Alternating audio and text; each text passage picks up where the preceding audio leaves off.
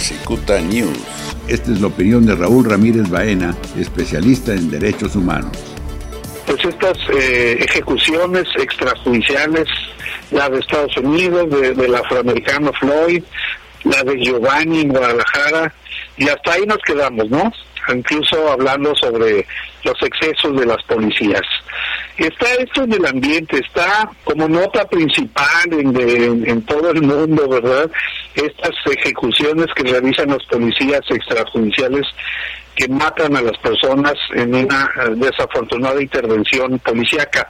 Entonces se dan las manifestaciones en Guadalajara y en contra de estas acciones y las policías vuelven a cometer los mismos errores, hasta peor, ahora con las personas detenidas en esa manifestación de Guadalajara contra el crimen de Giovanni, cuando privan de la libertad en contra de su voluntad a varias personas, incluso muchas que ni siquiera eh, estaban en, la manifestación, que iban pasando por ahí, señoras, las detienen, agentes gubernamentales, ¿sí?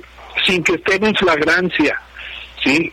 Y luego no reconocen que la tiene la autoridad, o sea, es una privación ilegal de la libertad y es una desaparición forzada.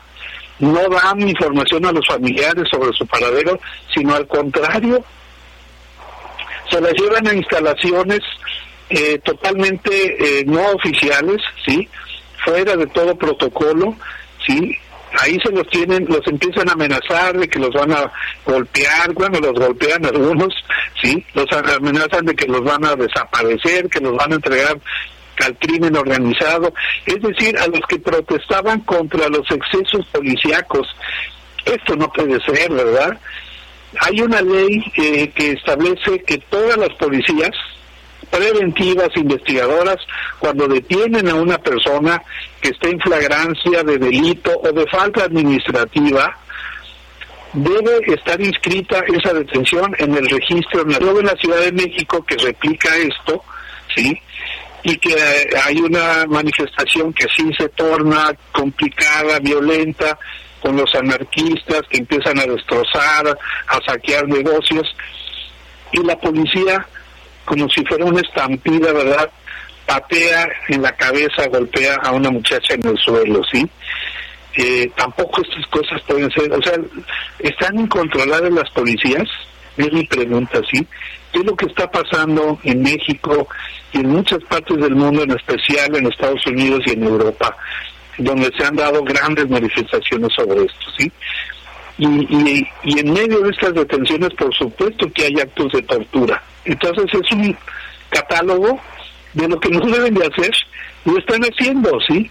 Y luego el gobernador de Jalisco dice, eh, eh, pues como perdonavidas, ayer declara, dice, bueno, eh, los voy a dejar en libertad a todos. No, espérate, si cometieron faltas, si cometieron delitos, pues no tienes por qué dejarlos en libertad, pero si los detuviste ilegalmente, si los retuviste en lugares clandestinos, vía desaparición forzada y amenazas de ejecución, eh, pues mm, entonces hay que sancionar esto, ¿sí?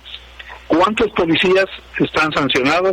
¿Cuántos jefes policíacos están sancionados?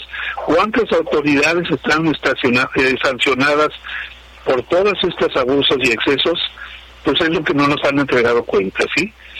Y, y bueno, y esto creo que es válido para todos los cuerpos policíacos en el país, porque eh, es parte del déficit, el grave déficit que tenemos de la relación de estas instituciones policíacas con la ciudadanía.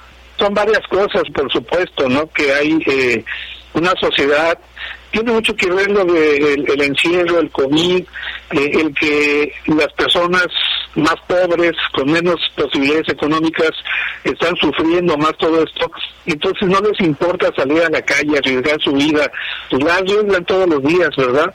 Y hay otro sector que está muy cómodamente establecido y sentado en su casita esperando a que pase todo esto. Entonces, esas grandes contradicciones se manifiestan también en, en estas marchas, en estas manifestaciones de la gente, ¿sí? Yo creo que los destrozos eh, y saqueos que hacen los eh, estos grupos de anarquistas, pues son provocados, ¿no? Es gente enviada y pagada posiblemente, no sé, adrede para cometer estos desmanes, para provocar crisis, caos, para provocar a la autoridad. Por eso las Ciudad son muy cautos en no reprimirlos, porque ellos responden muy violentamente.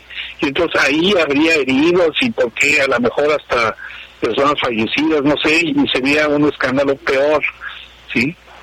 Pero también como van cubiertos del rostro, identificarlos no es fácil.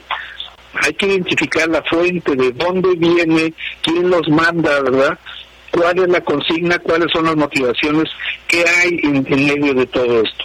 Yo creo que eso es lo importante, ¿no? Y sí, cuando se deba detener, detener a las personas que están provocando estos desmanes, ¿sí? Eh, claro que en la medida de lo posible no provocar una confrontación que después sea, eh, nos arrepintamos todo de ello, ¿no? Eh, no es la mayoría, ¿eh? ¿eh? los manifestantes en toda la ciudad de Estados Unidos y de Europa, incluso de México también, es una minoría la que provoca estos desmanes, ¿sí? Aquí es claramente identificado, son esos grupos de jóvenes que van vestidos de negro y que llevan consigna, ¿sí? Posiblemente en Estados Unidos y en Europa también, pero son los menos, ¿eh? La gran mayoría de los manifestantes lo hacen de manera pacífica ordenada incluso. Entonces yo creo que no podemos generalizar porque seríamos injustos, ¿verdad? Esta es la opinión de Raúl Ramírez Baena, especialista en derechos humanos. Cicuta News.